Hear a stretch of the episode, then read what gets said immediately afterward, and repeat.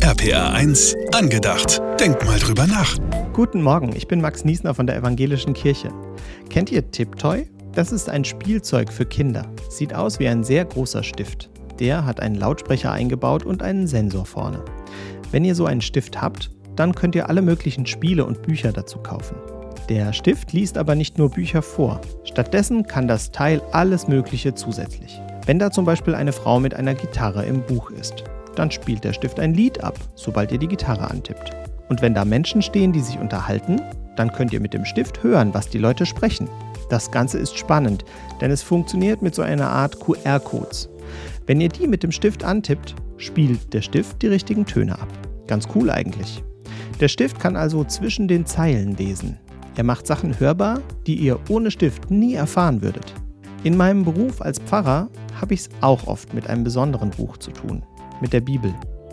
Oft genug muss ich zwischen den Zeilen lesen und lang drüber nachdenken. Meistens geht es besser, wenn ich mit anderen drüber rede. Aber ich glaube, oft genug würde mir so ein Stift für die Bibel helfen.